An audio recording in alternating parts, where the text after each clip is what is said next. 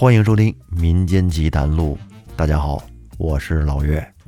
这是十一假期过后我录的第一期节目。本来还说呢，十一假期回家，哎，带着设备啊，正好天天也没事儿，可以跟家好好录几期节目。结果，好家伙，回家这七天，天天的吃喝玩乐，弄得我还挺忙，档期排得非常紧，天天出去见朋友喝酒。回到家以后，喝得迷迷糊糊的，这也没有状态。结果整整七天就录了一期节目的开头，两分多钟。哎呀，比较消极丧志。不过现在好了，已经回来了，状态也调整的差不多了。这期给大家说一个古代的短篇志怪小说，出自《萤窗异草》中的田凤翘。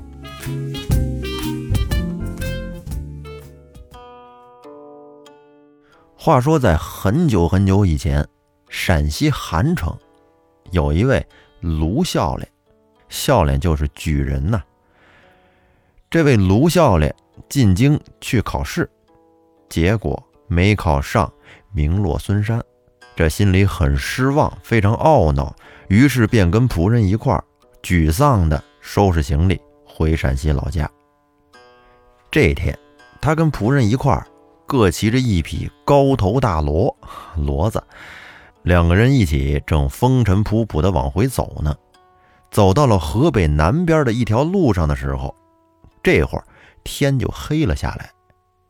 卢笑脸四周看了一下，只见这儿前不着村后不着店的，心里边就有点着急。在这种情况下，荒郊野外如果找不着店，那是很危险的。要是窜出个猛兽来，可够他们受的。正当他们心里非常焦急，并且茫然不知所措的时候，忽然就听到远处传来了一阵狗叫声。卢笑脸一听狗叫，这就高兴了，欣喜异常，知道只要有狗叫，附近肯定有人家住。于是他和仆人便朝着那骡子屁股狠狠地抽了一鞭子，那骡子。便急急地朝前跑，跑得也挺快。跑了大概有一里路吧，天可就完全黑下来了。他们来到了几间矮小的草房跟前这还真有户人家。这户人家是面水而居，门前槐树成荫，柳絮倒垂，在墙跟前种了很多杏树，树上结满了快成熟的红杏。这红杏都已经进墙了，他俩还没敲门，而狗就已经在门里边汪汪的叫了起来。忽然，只见一个六十多岁的老头步履蹒跚的把门打开了，从里边走了出来，询问他俩说：“你们找谁呀？”于是卢笑脸便跟着老大爷求宿。老头笑着说。老汉家的女主人非常好客，就像战国时的孟尝君一样，是不会拒绝四方来客的。只是寒舍低矮狭小，有屈尊驾，甚是过意不去。卢笑脸一听，女主人还挺好客啊，这门口还种着红杏，赶紧说：“没关系，没关系，我们也是实在没招了，有地儿住就行。”老头说：“那请你稍等一会儿，我去先禀告女主人，问一下。”老头进去了好半天，方才姗姗出迎，把卢笑脸迎进屋里。卢笑脸把骡子交给仆人，便跟着那老头走了进去。只见朝东有一间矮屋，打扫得十分整洁。老头把卢笑脸就引到了这个屋里，又安排了其他地方。给仆人过夜。老头向卢笑脸表示歉意的说：“天色已晚，仓促迎客，很不周到，尊驾请多多包涵。那您好好休息。”说完，这老头就出去了。卢笑脸跟屋坐了一会儿，便走出矮屋，站在月亮地儿里边，跟那儿徘徊啊，看了看他们这院周围的情况。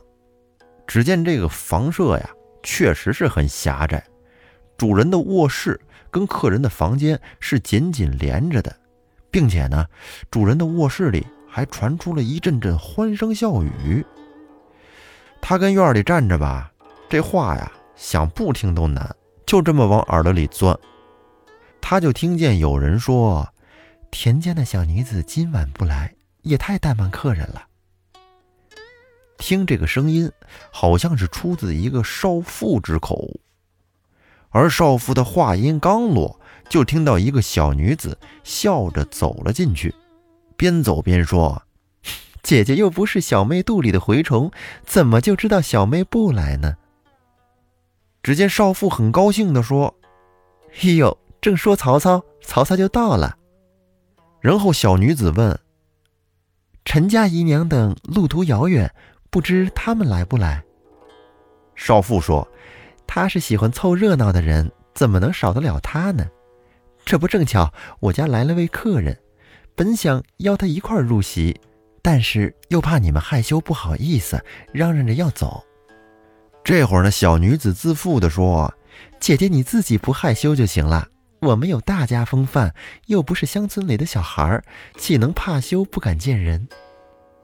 这会儿呢，少妇大笑着说：“你个小丫头，脸皮真厚，就是那铁皮包的。”他们两个正说着，就隐约的听着传来了一阵风声，然后又有几个老妇人来了。他们进屋之后是相互寒暄，不久，这个声音就渐渐的消失了。后来又过了一会儿，那个开门老头走过来，对卢笑脸拱手说。老汉家女主人请贵客相见，请您随小人一起过去吧。卢笑脸刚才听到这些女人们的谈话，早已经有点心潮澎湃啊，有点动心。加上这旅途非常的孤独无聊，因为这一路就他跟仆人两个人，还都是男人啊，有点空虚。于是呢，就跟老头一块走进了后院。只见这后院院子不大，而且花香浓郁，树影婆娑，在月光的照射下显得十分美观。他跟老头一块走进了一间房里，只见房里的陈设十分豪华，根本就不像普通的农家房舍。再一看，这女主人竟然是一个美貌的少妇。他请卢笑脸稍等片刻。然后呢，又将他引入到这个房间旁边的一座草亭。只见亭里边摆着几个席位，其中有一席空着。这会儿这亭子里已经有四五个女人都在那儿了，叽叽喳喳的，正跟那儿说说笑笑，十分撩人。他们看见卢教练过来了，赶紧都起身相迎。这时，女主人神色庄重地对卢教练说。先生，妾因为新夫去世，所以才会住到这偏僻的乡村来。先生今天大驾光临，顿时寒舍生辉。刚才田家小妹带了些薄酒来，特请先生前来聚饮，不成敬意。卢笑脸赶紧向女主人作揖说：“小生不才，穷困落寞，应试落榜，狼狈返家。”这因天黑路远，又惧怕虎狼伤害，所以才冒昧的寄宿贵府。这有幸被接纳，实属万幸啊！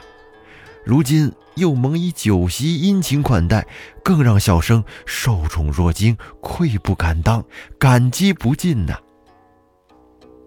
而这时站在旁边的其他几个妇女，听着男孩说话言辞高雅，心里边。十分喜欢，赶紧上前与他见礼，给他让到了首席。卢笑脸是再三推辞，不肯坐在那儿，但是他怎么能奈何得了这几个妇女的盛情呢？哎，实在是推脱不得，才告罪落座。因为这宴席上没有灯火，卢笑脸就借着月光，看见左边的一桌坐着一个老婆子，还有两个少妇。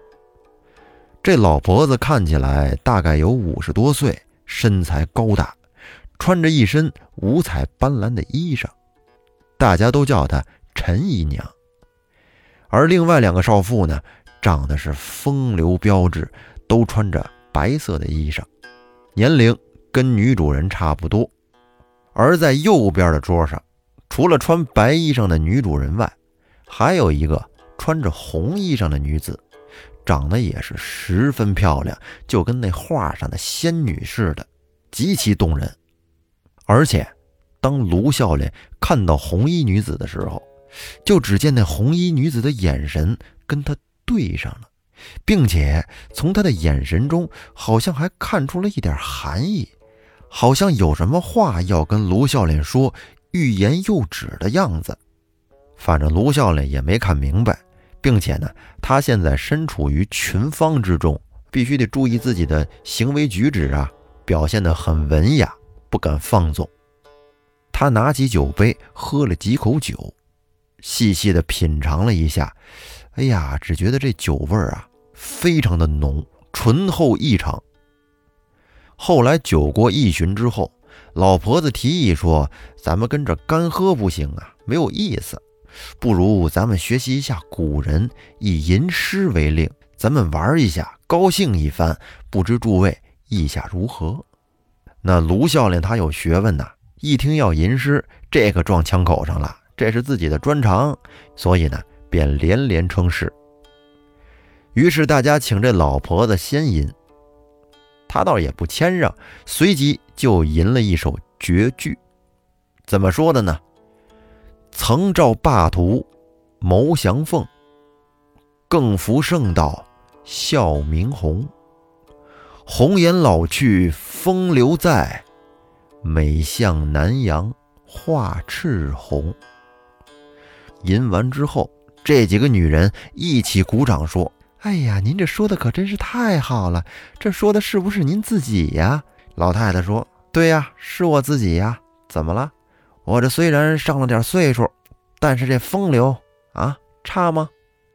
不差不差。您这看起来比我们年轻人都要风流。”这几个女人说笑了一会儿，然后便该轮到卢笑脸了。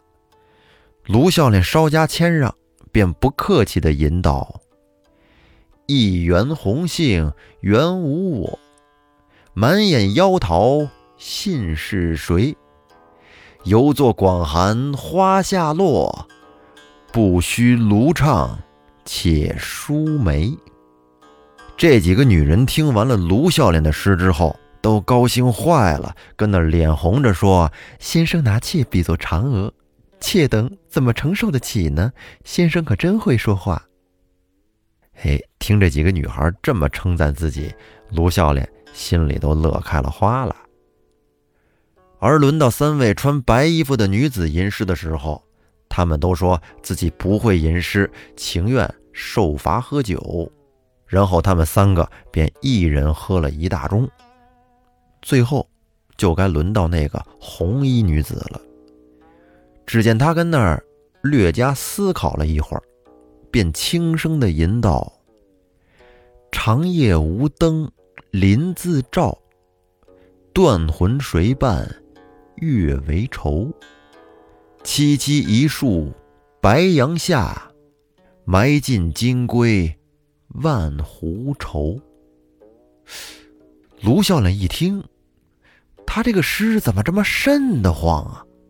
里面好像充满了很多的鬼气，是吧？什么长夜无灯临自照，什么地方没有灯，而且发灵光啊？那不就是坟地吗？还有断魂，天天守着月亮，还什么埋进金龟？哎呀，太可怕了！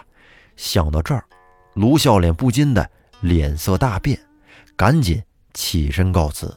这卢笑脸胆小，大家见挽留不住。便都怪那红衣女子，说今天晚上这挺有情调，挺浪漫的，咱说吟吟诗吧。你这什么水平啊？怎么这诗那么吓人呢？你这小丫头真扫兴。哎，散了吧，散了吧。于是众人便不欢而散。卢笑脸走出院子，回到自己那矮屋中，心里边仍然十分害怕，被那首诗给吓着了。特别的不安，他有心想离开这个地方，但是呢，却见着夜色苍茫，不知道该去哪儿。要住下吧，怎么觉得那些妇人看起来那么诡异呀，让人心颤。他思来想去，跟这儿还是拿不定主意。等到夜深了，他便只好合衣而卧，哎，衣服都没脱，想着扛到天亮，天亮之后赶紧走。正当他在床上辗转反侧的时候，忽然听到窗户外边有弹指之声，就是用手在弹弹那窗户。于是他下床来开门，只见那红衣女子慌慌张张的就闪进了他屋里来。进来之后，赶紧把门关上，惊慌的对他说：“先生不要害怕，若不是妾今天故意吟那首诗吓走先生。”恐怕先生就危险了。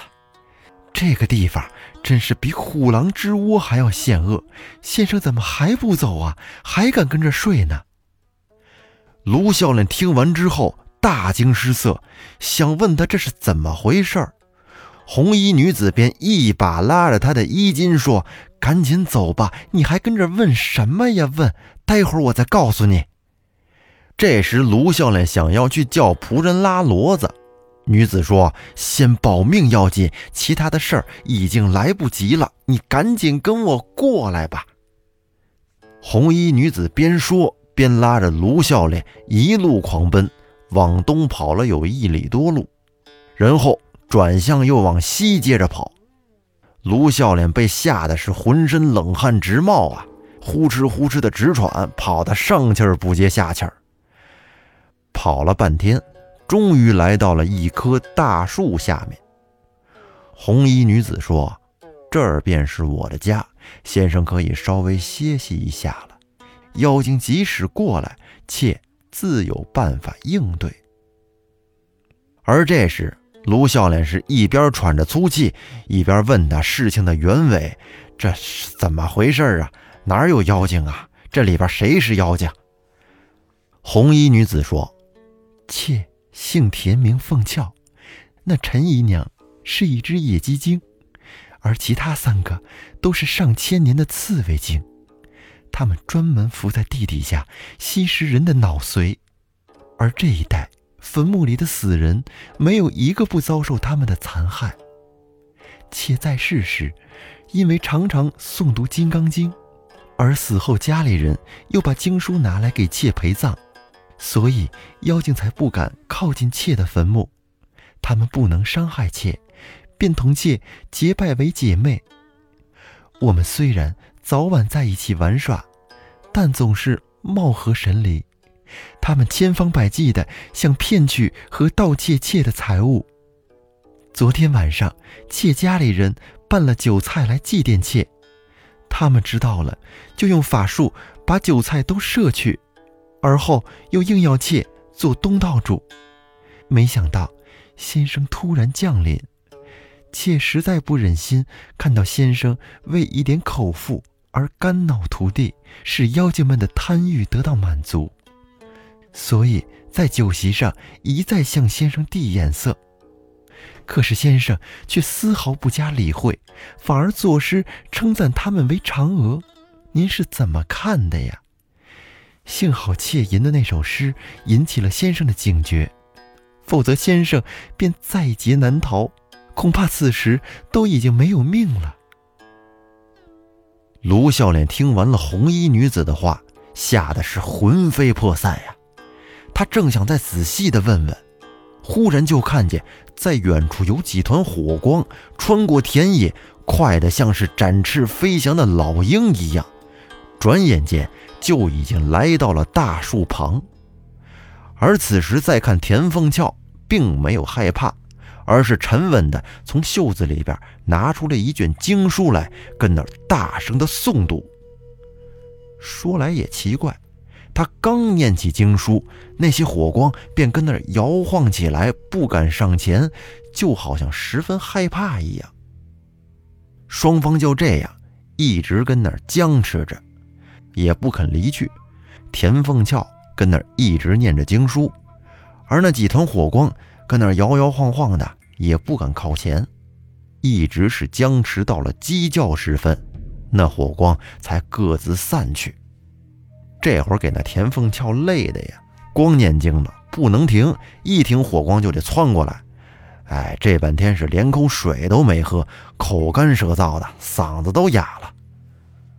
再瞧那卢笑脸，则是趴在草里边，大气儿都不敢出，身上的衣服都被冷汗给浸透了。等田凤翘确认了安全之后，便叫出了卢笑脸：“先生，出来吧，你的性命保住了。”哎，怎么这声啊？嗓子念经念的都哑了。田凤翘说：“先生可回到昨晚住的地方去看看，验证一下妾讲的话是真还是假。妾是阴间的人，在白天是不能活动的。今天夜里，妾将到旅店里与先生。”在梦中相会，妾有事儿要同先生商量。说完，田凤翘便呼的一下化作一阵白烟，不见了。卢笑脸看了看四周，好家伙，太荒凉了，荒草漫漫，寒烟迷茫。只见一座新坟立在他的跟前儿，坟前的石碑旁还堆着烧过不久的纸钱灰。他向着这个新坟作了一个揖，感谢田凤翘的救命之恩，然后沿着旧路去到了昨天晚上住过的地方。结果到了那儿一看，哪有什么房屋啊，全不见了。只见一座座的坟头就跟棋盘似的，而自己带来的行李则散落在荒草之中。于是他赶紧去找仆人，结果。等他找到之后，那仆人早死了，而且在他脑门上还有一个洞。再瞧洞里边，空的，什么都没有。那脑髓已经被妖精们给吸光了。卢笑脸是越看越害怕，赶紧找到骡子。这骡子还挺幸运，没有被妖精给吸了脑髓。于是卢笑脸跨上骡子，飞似的就离开了这儿。等快到中午的时候，卢笑脸赶到城里，把昨天晚上的遭遇告诉了身边的一些人。大家听完之后都感到十分的惊异。于是呢，他住进了旅店，然后去向官府报了案。然而就在当天夜里，卢笑脸果然做了一个梦，梦见田丰俏来找他了。他赶紧向姑娘表示谢意。田丰俏说。这些妖精长期在那儿称王称霸，以吸人的脑髓来延年益寿。他们如果能吸到一个活人的脑髓，那得比吸十个死人的脑髓都要强啊，都要有劲儿。因为先生你福星高照，那些妖精则不敢贸然逼近，所以才借着酒色来加速迷惑你，想等着先生醉倒以后。他们才会动手，先生，您是幸好遇到了我，同我一块逃脱，才得以活命。只是妾无力挽救您的仆人，我觉得十分过意不去，还期望先生见谅。然后卢笑脸就问他：这些妖精怎么才能驱除啊？田丰翘说：他们的寿命很长，能瞬间来往几百里。很难奈何他们，这跟闪电侠有一拼。田凤翘接着又说：“妾与妖精结下了冤仇，已经不能再去那儿住了。我听说尊夫人去世，妾愿意与先生结为夫妻，一同去陕西。妾的坟墓中只要有经书在，残骸就可以得到保护，故可以放心离去。不知先生意下如何？”卢笑脸就问：“我是人，你是鬼，咱们两个怎么可以结成夫妻呢？”田凤翘说：“这事儿不难办，只要先生死了就可以了。”卢笑脸一听，这代价有点大呀。虽然说这田凤翘长得挺漂亮，而且也挺喜欢他，但是他毕竟是鬼呀，我这也挺怕鬼。要是他跟我结为夫妻，那我得先死去才行啊。然后卢笑脸便回答道：“姑娘的救命之恩，小生将永生难忘。为了感谢姑娘，小生没有什么不愿意的，只是，姑娘既然救了小生，而又要让小生死去变鬼与姑娘成亲，小生心里对人世间尚有些留恋，所以不敢答应。”而田凤翘沉思了好一会儿，说：“先生的话确实有道理，妾也不敢勉强先生答应了。那明天早晨，先生到官府去，可能会受到一些猜疑。到时候，先生只要叫一声妾的名字，便可以化险为夷。”说完，田凤翘又化作一股白烟，突然就不见了。到了第二天早晨起来，卢笑脸去了官府，在堂上，县令果然怀疑就是他杀了仆人。卢笑脸一听，气坏了：“你这不冤枉我吗？人不是我杀的。”县令说：“大胆刁民，要是不对你用刑，我看你是不招。来人，给我上刑。”卢笑脸一看这个情况。忽然就想起了昨天晚上田凤翘跟他说的事儿，说要是受到猜疑，可以喊他的名字。于是卢笑脸便在堂上大喊了几声：“田凤翘，田凤翘。”而县令一听，嗯，什么意思？他怎么会喊田凤翘？这其中定有古怪。于是便赶紧退堂，并且。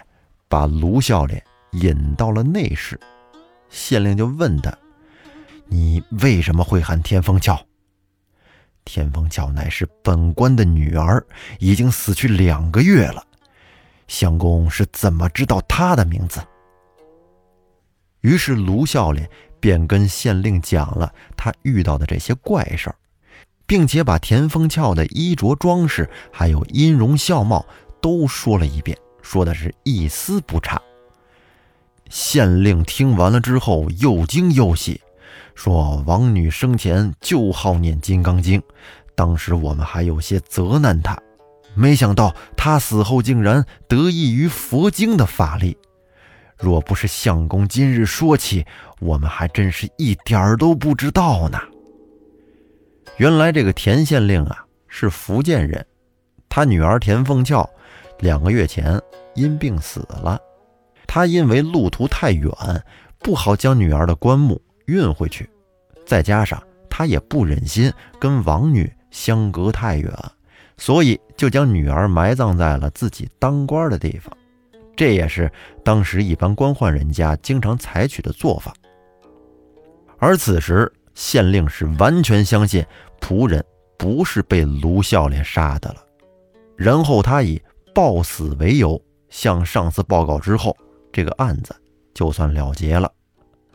卢笑脸请县令将田凤翘的棺木挖出来，存放在了佛寺里，以免他的灵魂因为得罪了那些妖精而遭到报复。而县令肯定立马答应了。在处理完这件事之后，卢笑脸才告辞回家。而等他回到家中之后，他母亲。正好又怀孕了，要给她生个小弟弟或者小妹妹。这老太太可以啊，挺大岁数了，生育能力还挺强。有天晚上，卢笑脸又做了一个梦，梦见田凤翘来到他跟前儿，对他说：“妾与先生到底还是有缘分的。我们如今虽然不能成为夫妻，但是却可以成为兄妹了。”等早晨起来，卢笑脸醒了之后，听说母亲已经在昨天晚上给他又生下了一个小妹妹。嗨，他心里知道这个小妹妹就是田凤翘转世而来的，于是呢就把这个事儿禀明了父母，给小妹妹取名为凤翘，啊，大名也就是叫卢凤翘。后来等到凤翘长大之后。对哥哥是特别友好，比一般的兄妹都要亲热。而卢笑脸呢，在学习这块儿也是不怎么争气，一直到了五十多岁都没有考中进士，也没有做官。于是他们家的家境可就逐渐的衰落了。但是呢，还多亏了妹妹凤俏嫁给了一个富贵人家，时不时的还能给卢孝廉一些资助，所以呢，卢孝廉的日子也算过得去。这个故事说到这儿，就告一段落。其实不知道您听出来没听出来，这个故事和《聊斋》的聂小倩有点像。本身《迎窗异草》说的也是一些明清时的事儿，在很多仿《聊斋》的作品中呢，它属于成就比较高的。都说知人知面不知心，有些人看起来女孩漂亮，男孩帅，谈吐文雅，看起来很有素质，但是呢，内心可能却……十分的肮脏，没准背地里怎么算计你呢？所以呢，尽量的擦亮眼睛，在一些色和利的诱惑面前，控制一下，理智点儿那这期节目咱们就说到这儿。本节目由喜马拉雅独家播出，欢迎您订阅专辑并关注主播。如果能加入复古宇航员的喜米粉丝团，那就更好了，可以提前五天收听新节目，并且。专辑内的所有单期付费节目可以免费畅听，咱们下期再见。